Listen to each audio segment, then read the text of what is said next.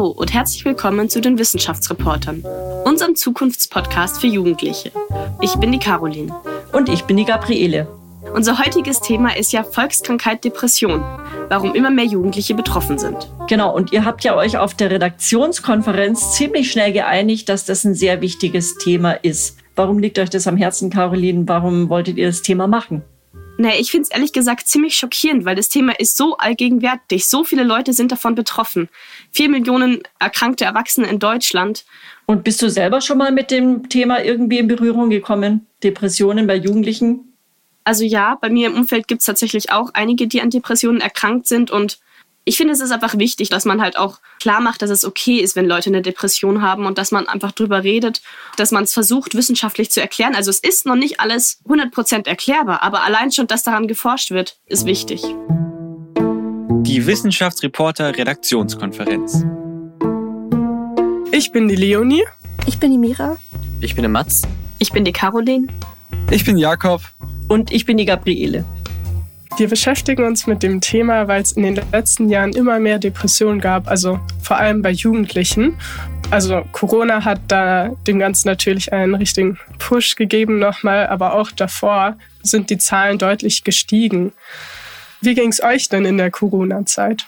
Ich fühlte mich während der Corona-Zeit sehr isoliert und auch vor allem der Online-Unterricht war eine starke Belastung und generell hatte ich in der Zeit nicht so eine schöne Zeit. Es wurde mittlerweile gezeigt, dass es sehr helfen kann, eine Vertrauensperson zu haben oder eine Bezugsperson, an die man sich immer wenden kann. Das kann quasi vor Depressionen bis zu einem gewissen Grad schützen. Und eben das Fehlen von solchen Vertrauenspersonen kann wiederum das Entstehen einer Depression sehr begünstigen. Und ich finde, da kann man direkt den Bezug auch zu Corona machen also ich habe mich da vielleicht alle paar Wochen mit Freunden getroffen oder so, dann mit einem Freund dann mal. Und das war dann total besonders. Also mit Vertrauenspersonen war da nicht so viel los. Das ist ja schon auch ein bisschen unheimlich, dass jetzt immer mehr Jugendlichen von so einer doch teilweise echt schweren Krankheit betroffen sind.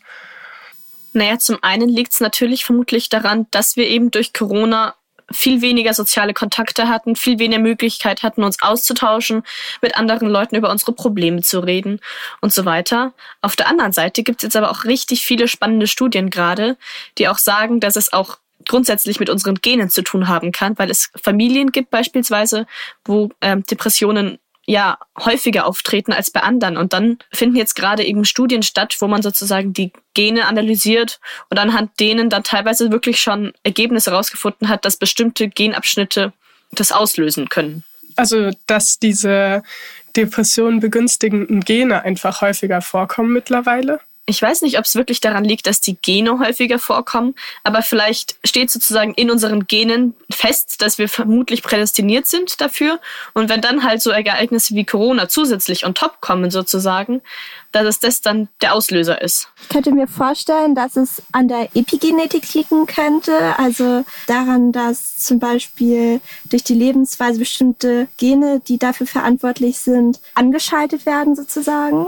Was ich mich bei dem ganzen Thema immer so ein bisschen frage, ist diese Balance zwischen äh, einerseits die gerade schon genannten genetischen Faktoren, die vermutlich auch eine Rolle spielen, und auch die gesellschaftlichen Faktoren, die mit ziemlicher Sicherheit damit reinspielen. Also was sind letztendlich die Hauptursachen und wie verändern sich diese beiden ja doch unterschiedlichen Ursachenfelder im genetischen Feld und im gesellschaftlichen Feld? Wie verändern die sich in den letzten Jahren und wie hat das dazu beigetragen, dass die Anzahl der Depressionen so stark steigt? Aber wir sehen schon, es ist nicht so einfach, eine Erklärung dafür zu finden. Also es gab auch in der Vergangenheit immer wieder Versuche, das zum Beispiel mit Biologie zu erklären. Da gab es zum Beispiel die Serotonin-Hypothese, die besagt grob, dass eine Depression dadurch entsteht, dass ein Mensch quasi zu wenig von dem Neurotransmitter Serotonin im Gehirn hat. Oder später hat man das erweitert, auch noch auf andere Neurotransmitter wie Dopamin. Aber ich finde immer noch, dass es ziemlich kurz gegriffen ist, wenn man jetzt einem Depressiven sagt, ja, du hast nur zu wenig Neurotransmitter im Gehirn. Es gibt ja sogar Medikamente, die da ansetzen. Ist es nicht so, dass die Arzneimittelforschung sich auf diese These genau stützt und die Medikamente diesen Serotoninmangel beheben? Ja, drauf stützen ist, glaube ich, so halb richtig. Also man hat das erste Antidepressivum auch per Zufall gefunden. Und ich glaube, wie Antidepressiva oder die meisten wirken, wäre ein ganz interessanter Beitrag. Auf jeden Fall. Was ich aber irgendwie zur Unterstützung dieser Hypothese noch sagen könnte, ist, dass halt auch Musik und Sport ja auch momentan daran geforscht wird, ob die nicht auch gegen Depressionen helfen können. Und das sind ja auch zwei Aktivitäten, sage ich jetzt mal, wo sehr viele Neurotransmitter ausgeschüttet werden. Heißt das, wenn ich die Ursachen kenne, also zu wenig Dopamin, zu wenig Serotonin, dann könnte ich mir auch besser die Therapien überlegen. Vielleicht mehr Sport, vielleicht Musik, vielleicht Medikamente. Das auf jeden Fall. Also auch deswegen forscht man ja daran. Also was ich dazu noch sagen kann, ich habe die Erfahrung in meinem Bekanntenkreis sehr gemacht, dass es durch Corona echt viel schlimmer geworden ist. Also erstmal das Banalste, weil man zum Beispiel einfach Bekannte hatte, die daran erkrankten oder auch vielleicht verstorben sind. Auf der anderen Seite, was bei der Behandlung, vor allem bei Depressionen, super wichtig ist, ist einen stabilen Tagesablauf zu haben, soziale Kontakte zu haben, Bewegung zu haben. Und das waren ja alle Sachen, die durch den Lockdown komplett futsch gegangen sind. Ist jetzt natürlich die Frage, ob man da so klar differenzieren kann, ob man sagen kann, naja, Depressionen kommen entweder durch Corona oder durch die Gene oder vielleicht auch beides. Oder ob es nicht vielleicht noch ganz andere Ursachen gibt, die wir vielleicht einfach noch nicht entdeckt haben. Ja, und zwar kenne ich auch viele in meinem Bekannten- und Bekannten, Freundes- und Familienkreis, ähm, die von Depressionen betroffen sind. Und ein Kumpel von mir hatte eine sehr schwierige Beziehung zu seiner Mutter. Die Mutter ist ziemlich ähm, zum Beispiel hat ihn schon mehrfach aus dem Haus geschmissen, weil er sie genervt hat. Und das hat ihn natürlich auch ziemlich stark seine Depression ähm, geprägt. Die Frage, die ich mir deswegen so ein bisschen stelle, ist, wie gesellschaftliche Aspekte, wie eben die Isolation durch Corona oder eventuell auch andere Veränderungen in den letzten Dekaden in der Gesellschaft eben dazu beitragen, dass körperliche Effekte auftreten, die zu Depressionen führen. Ja, also mich würde erstmal noch interessieren, was ist überhaupt eine Depression? Also ich hatte ehrlich gesagt, bis ich das hautnah erlebt habe, hatte ich keine Ahnung, was genau das sein soll. Ich konnte mir nichts vorstellen und ich merke auch jetzt immer noch, dass viele meiner Freunde oder dass viele Leute einfach kein Verständnis dafür haben, was auch nicht böse gemeint ist oder so, weil was man nicht erlebt hat, kann man nicht so gut verstehen. Aber vielleicht kann uns der Experte einfach noch besser erklären, was eine Depression ist. Wir sprechen mit dem Kinder- und Jugendpsychiater Professor Gerd Schulte-Körne, dem Direktor der Klinik für Kinder- und Jugendpsychiatrie an der Ludwig-Maximilians-Universität in München. Schulte-Körne ist Prävention bei Jugendlichen sehr wichtig. Dafür hat er das Online-Portal Ich bin alles zum Thema Depression bei Jugendlichen ins Leben gerufen. Den Link findet ihr in unseren Show Notes. Die Zahlen sagen ja ganz klar, dass Depressionen unter Jugendlichen während der Corona-Zeit gestiegen sind. Auch wir als Jugendliche konnten das wahrnehmen, dass es einfach eine sehr schwierige Zeit war. Wie hast du das denn als Kinder- und Jugendpsychiater erlebt?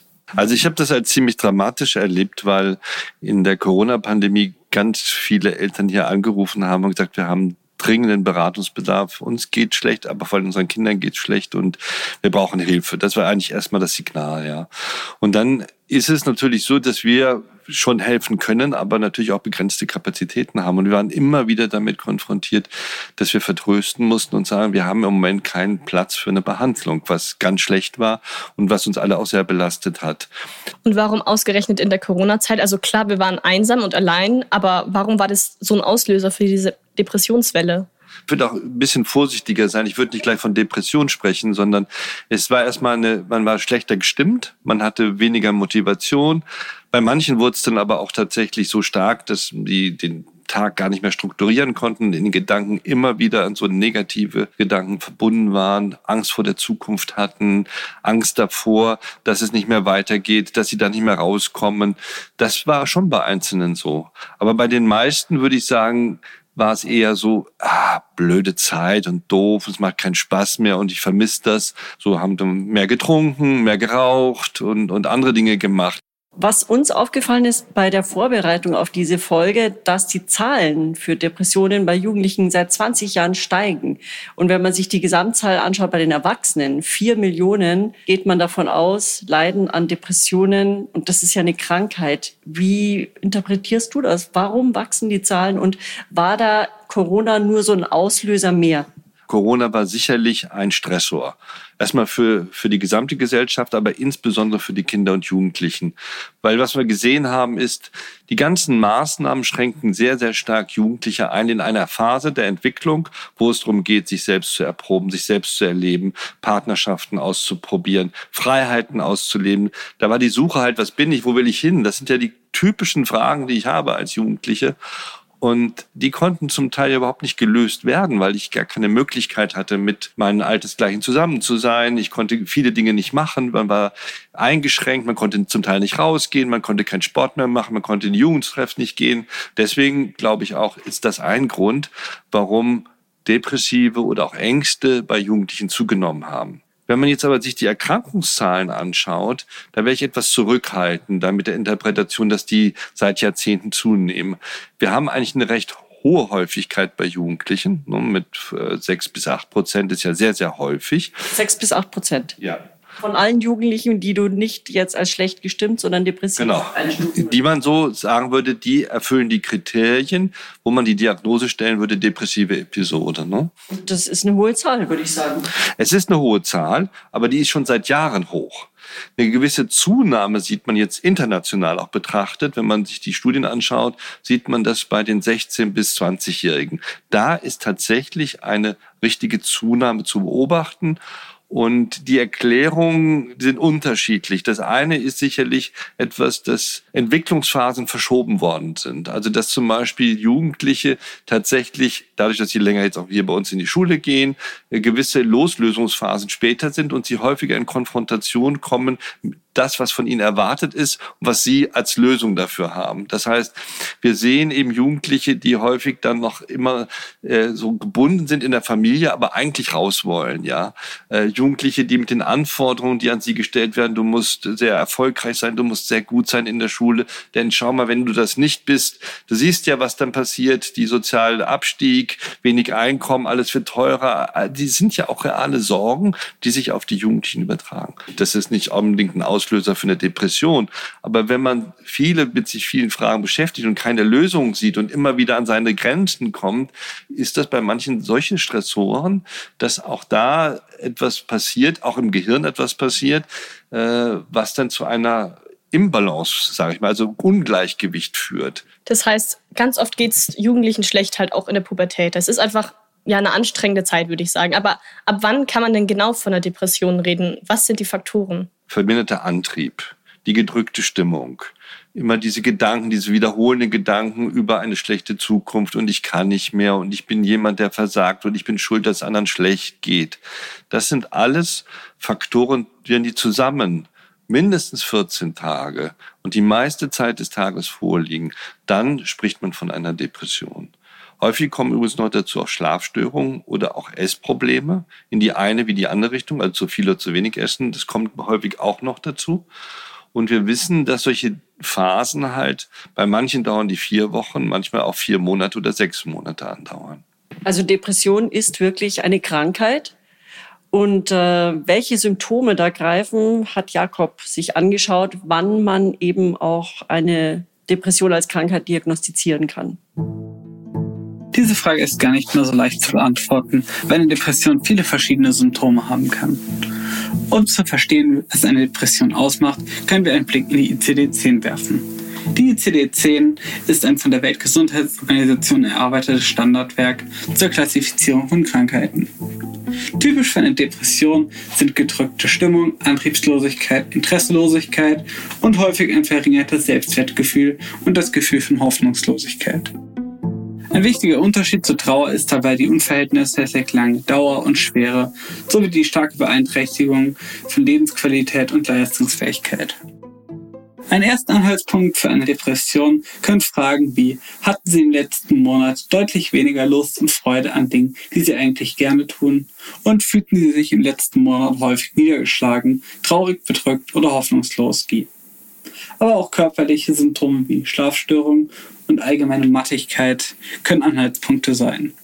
Gibt es einen ersten Verdacht, stehen den Ärzten eine Reihe von Fragebögen der Weltgesundheitsorganisation zur Diagnose zur Verfügung. Gleichzeitig sollten aber auch weitere allgemeinmedizinische und neurologische Untersuchungen durchgeführt werden, um zu untersuchen, ob die Symptome eventuell auf andere Krankheiten zurückzuführen sind. Werden mindestens zwei der genannten Hauptsymptome äh, positiv beurteilt, liegt laut ICD-10 eine Depression vor. Wir haben ja, wie vorhin schon erwähnt, in der Corona-Zeit erlebt, dass viele junge Menschen ähm, ja in eine Depression abgerutscht sind. Aber welche Rolle spielen denn generell gesellschaftliche Aspekte? wir erleben das schon, dass für, gerade für Jugendliche Schule ein extrem hoch relevanter Faktor ist. Und aber auch die Gruppe der Gleichaltrigen, also in der, wir nennen das Peer Group, ja, in der man sich bewegt. Schule spielt insofern eine große Rolle, weil viele erleben in Schule enorm Stress, ja, und der Stress entsteht einerseits durch Leistungsstress, aber auch sozialen Stress und die Verbindung, dass man einen guten Schulabschluss braucht, um sich dann in der Gesellschaft weiterzuentwickeln, eine gute Berufsausbildung oder Studiumsplatz zu bekommen, hängt ja eng miteinander zusammen. Und es gibt sehr, sehr viele Jugendliche, die sehr leistungsorientiert sind, aber eben halt auch merken, sie können das Ziel, was sie sich selbst gesteckt haben, nicht erreichen. Oder sie erleben eben halt auch unangenehme Dinge in der Schule, wie Mobbing. Cybermobbing spielt eine große Rolle, auch also sozusagen das Mobbing im Internet. Und wenn solche Faktoren zusammenkommen, also das sind tatsächlich dann solche Stressoren von außen, die bedingt sind eben durch die digitalen Medien, durch veränderte schulische Anforderungen, dann kann das schon das Risiko, was man vielleicht sowieso schon hat, aus biologischen Gründen verstärken. Das, das ist was, was wir uns tatsächlich auch gefragt haben bei der Redaktionskonferenz. Wir sind ja im Wissenschaftspodcast. Was läuft da im Körper ab? Wie spiegelt sich das dann im Gehirn wieder oder im Körper? Was läuft da ab? Man sieht eben, dass es eine gewisse Veränderung im Genom gibt. Und äh, wir können jetzt nicht sagen, dass einzelne dieses, dieses Gen ist jetzt äh, verantwortlich dafür, dass jemand eine Depression entwickelt. Aber es gibt verschiedene Gene in verschiedenen Regionen im Genom, die gemeinsam, wenn da verschiedene Veränderungen da sind, das Risiko erhöhen. Es gibt nicht eine Ursache, sondern es gibt verschiedene Risikofaktoren, die zusammenwirken bis es dann überhaupt dazu kommen kann. Und davon gehen wir eben aus, dass es so eine Gen-Umwelt-Interaktion gibt. Das heißt, wir haben einerseits die psychosozialen Faktoren und wir haben die biologischen Faktoren. Dazu gehört das genetische Risiko und das wirkt sich dann auch aus auf Hirnfunktionen. Und ich meine, das Hauptproblem ist ja zum Teil eben die Stressverarbeitung, emotionaler Stress.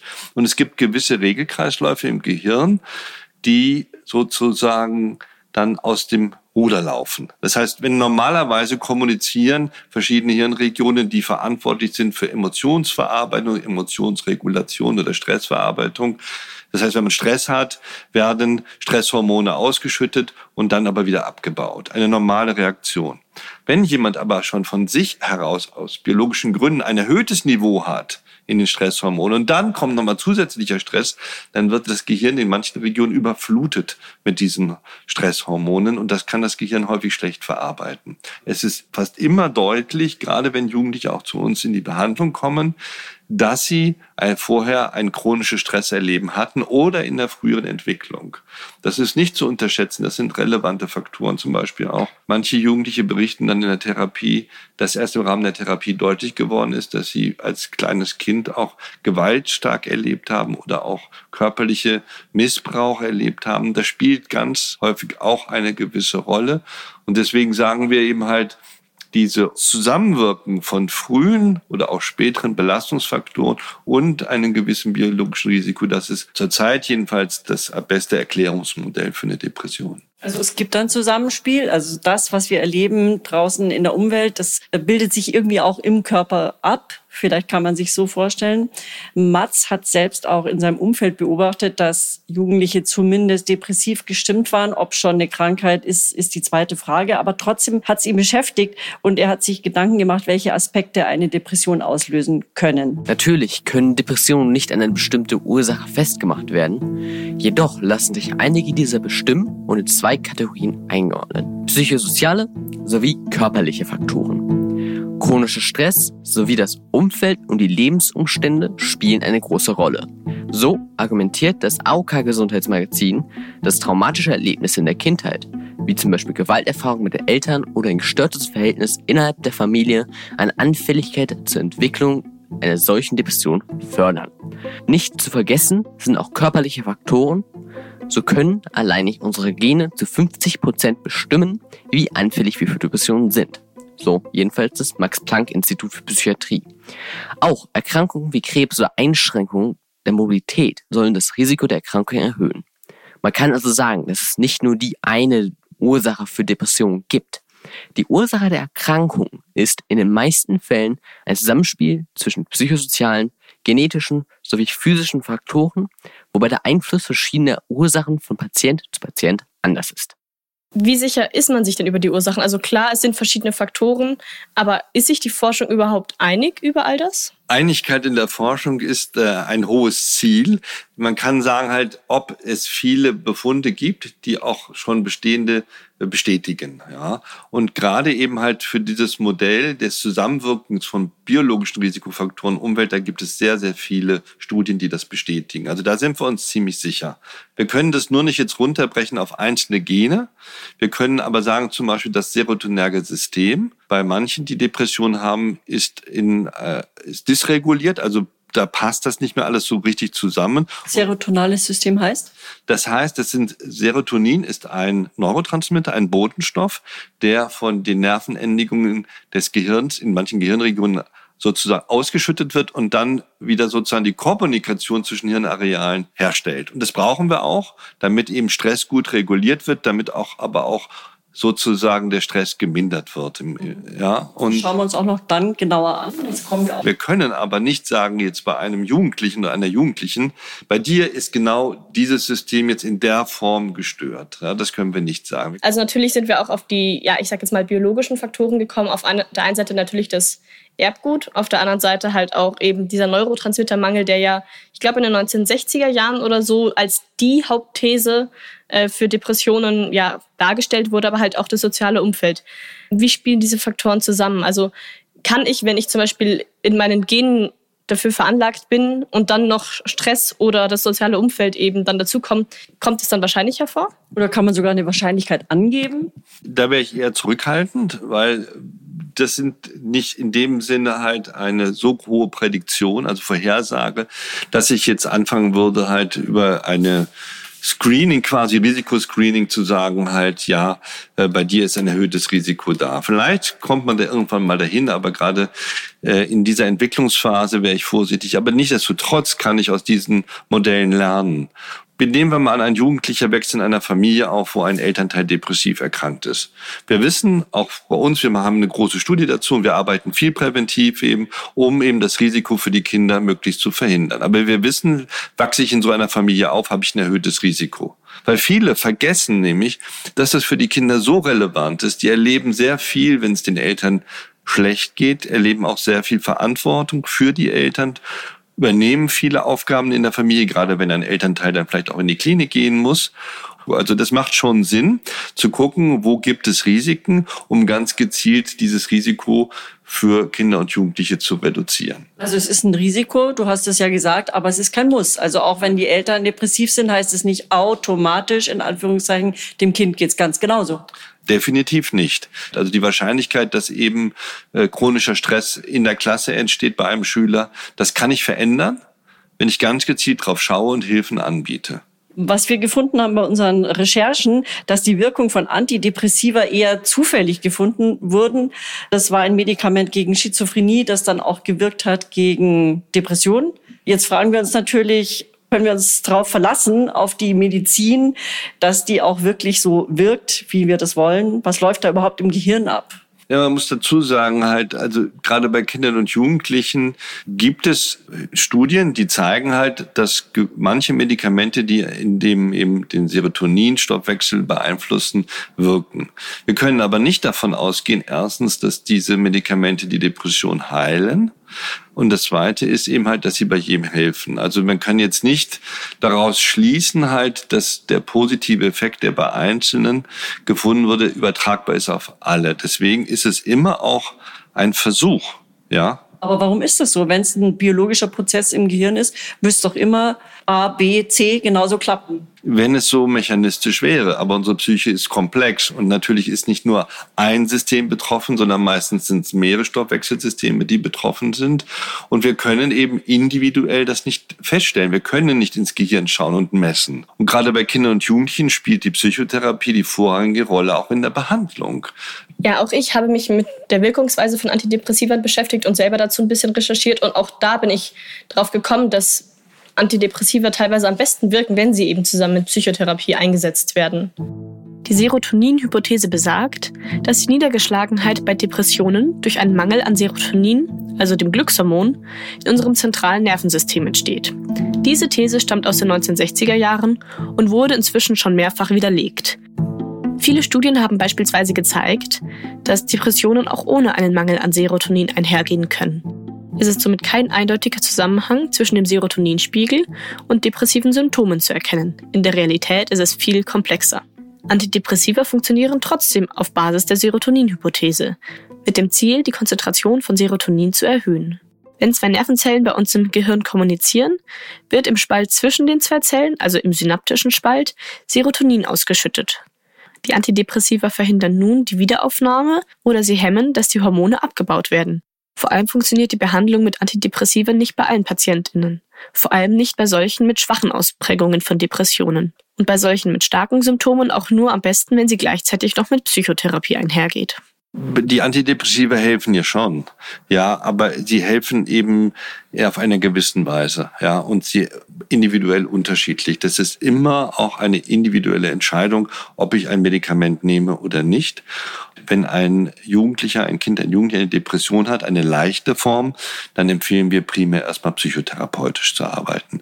Ist es aber eine mittelschwere oder schwere Form, dann sollte man auch überlegen, ob zusätzlich eine Pharmakotherapie sinnvoll und notwendig ist. Wir können aber nicht vorhersagen, aufgrund des Schweregrades, dass bei der oder dem Jugendlichen genau dieses Medikament hilft. Das ist einfach tatsächlich eine Problematik, die auch schwer lösbar ist, weil wir eben in der Diagnostik nicht individuell sagen können, bei dir ist nun dieser Stoffwechselbereich im Gehirn beeinträchtigt oder nicht. Und es gibt Jugendliche, die sagen zum Beispiel, ich würde gerne ein Medikament ausprobieren. Äh, und es gibt Jugendliche, die sagen, ich will das überhaupt nicht. Und beides ist zu respektieren. Was hilft da? Also Medikamente haben wir drüber gesprochen, Psychotherapie, damit arbeitet ihr auch sehr viel. Wir hatten ja eine Folge zum Thema Gehirn und Musik und haben da herausgefunden, dass Musik auch therapeutisch eingesetzt wird, auch bei depressiven Patienten. Kann sowas auch helfen? Wie stehst du da dazu? Ich würde mal sagen, wir bewegen uns da aus jetzt aus unserer Sicht in den Bereich der kreativtherapeutischen Ansätze. Da gehört die Musiktherapie dazu, da gehört die Kunsttherapie dazu. Aber auch Bewegung spielt eine große Rolle. Und die Studienlage dazu ist jetzt, was die Musik- und die Kunsttherapien noch nicht so umfassen, dass wir sagen können, das hilft jetzt in der und der Form. Wir wissen aber aus einer klinischen Erfahrung, zum Beispiel wir hier bei uns im Haus behandeln, dass das wichtige Elemente der Behandlung sind. Ihr macht das hier schon. Wir machen das schon, ja. Und auch die Bewegungstherapie, und dafür gibt es jetzt bessere Studienlage. Auch Bewegungstherapie, Sporttherapie ist etwas, was sehr stark, also die sich auf die psychische Gesundheit auswirkt, auch bei Jugendlichen mit Depression. Deswegen empfehlen wir das sehr, die Aktivierung und dann aber auch die sportliche Aktivierung. Nichtsdestotrotz ersetzt es nicht die anderen Bausteine der Behandlung. Kann das eigentlich präventiv verwendet werden? Also wenn ich jetzt viel Sport mache, ist dann meine Wahrscheinlichkeit, Depressionen zu bekommen, geringer? Das ist schwierig so individuell zu sagen. Generell empfehlen wir aber Sport zu machen, weil es generell für die psychische und nicht nur für die psychische, auch für die körperliche Gesundheit also förderlich ist, definitiv. Deswegen ist es auf jeden Fall ein sinnvoller Ansatz und es gibt eigentlich nur Gründe dafür. Mira hat sich die Frage gestellt, kann man eine Depression auch vererben von einer Generation auf die nächste und immer so weiter? Dieser Frage sind Wissenschaftlerinnen und Wissenschaftler aus der ganzen Welt zehn Jahre lang gemeinsam nachgegangen. Dabei wurden 45 Stellen im Genom gefunden, die mit schweren Depressionen stehen. Eine weitere Erkenntnis der Wissenschaftler ist, dass schwere Depressionen sich auf genetischer Ebene nicht maßgeblich von weniger schweren Depressionen unterscheiden. Die Ergebnisse zeigen auch, dass alle Menschen mehr oder weniger genetische Risikovarianten für Depressionen haben. Es können äußere Bedingungen dazu beitragen, ob die Krankheit ausbricht oder nicht. Dieses Wissen hilft Wissenschaftlern, die Wirksamkeit von Therapien weiter zu verbessern, da vorhandene Medikamente nicht allen Betroffenen helfen. Zukünftig wird es darum gehen, die epigenetischen Ursachen herauszufinden und spezifische Gehirnfunktionen, die man mit Bildgebungstechniken sichtbar machen kann, zu dokumentieren. Epigenetik beschreibt, unter welchen Umwelteinflüssen Gene angeschaltet werden, wann sie wieder stumm werden. Epigenetik hat es Mira genannt. Was ist das überhaupt? Gut, das ist eine spezielle genetische Betrachtung halt, wenn man zum Beispiel gewisse genomische Regionen, also Regionen im Genom sich anschaut und da kann aufgrund einer Veränderung wir nennen das dann Methylierung, kann zum Beispiel etwas nicht abgelesen werden. Das heißt also, man weiß es ja, wie es ist mit den Genen halt, die müssen immer wieder abgelesen werden, damit sozusagen das entsprechende Protein dann gebildet werden kann.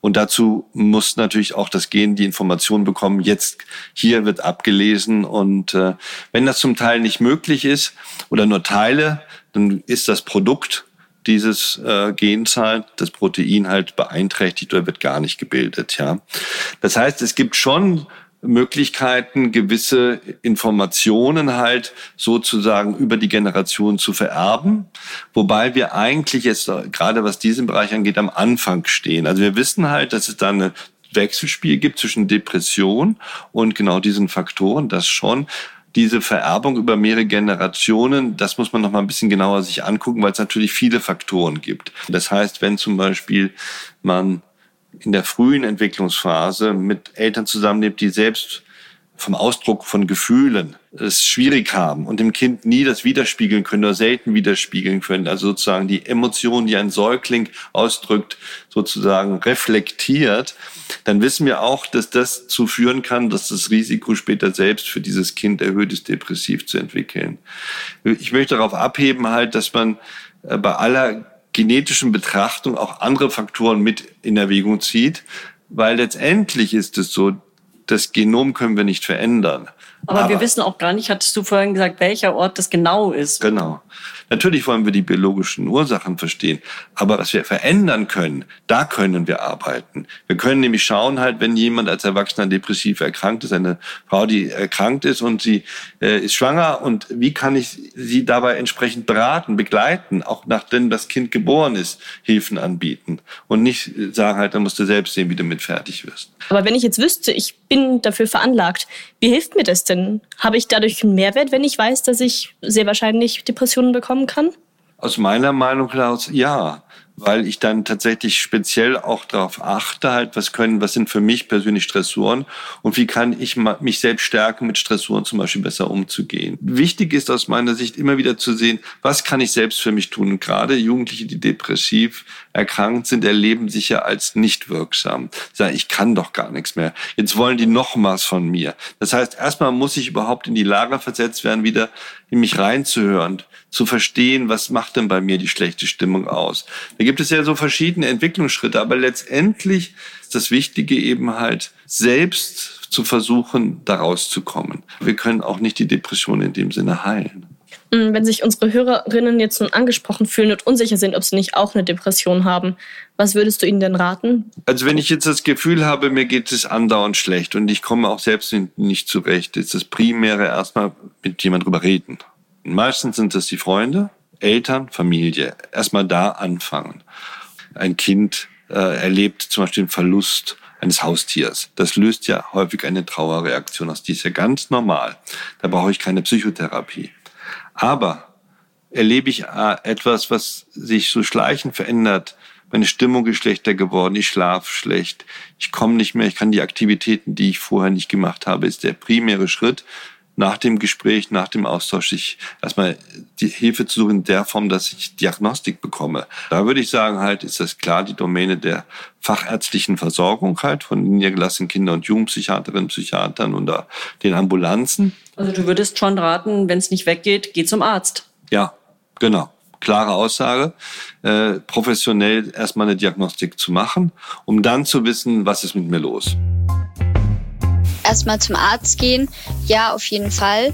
Aber ich aus meiner Erfahrung aus dem Bekanntenkreis und so kenne halt die meisten, die gar nicht so ja, sich gar nicht trauen, ähm, zum Arzt zu gehen. Und ich glaube, da brauchst du einfach viel, viel niedrigschwelligere Angebote. Also deswegen wollte ich hier nochmal die Angebote von Hilfetelefonen ähm, aufgreifen und so weiter. Da gibt es ja relativ viel. Und da wollte ich schon auch nochmal auf die Webseite hinweisen, die er ja hat. Die heißt Ich bin alles. Ja, wenn ihr euch dafür interessiert, dann wir werden dafür auch darüber auf Instagram auch berichten. Also schaut auf unseren Instagram-Kanal vorbei. Also ich denke, vielen Kindern und Jugendlichen geht es wahrscheinlich so, dass sie halt unzufrieden sind mit ihrem Leben, mit sich selber, aber gar nicht auf die Idee kommen, gezielt nach Depressionen zu recherchieren.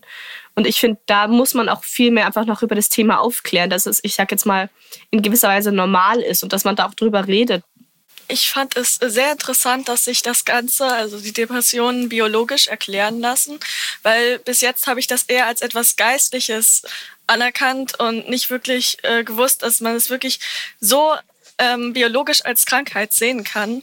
Und auch in meinem Umfeld, zu Hause und so, wurde eher gesagt, ja, okay, das ist äh, auch eine Einstellungssache manchmal.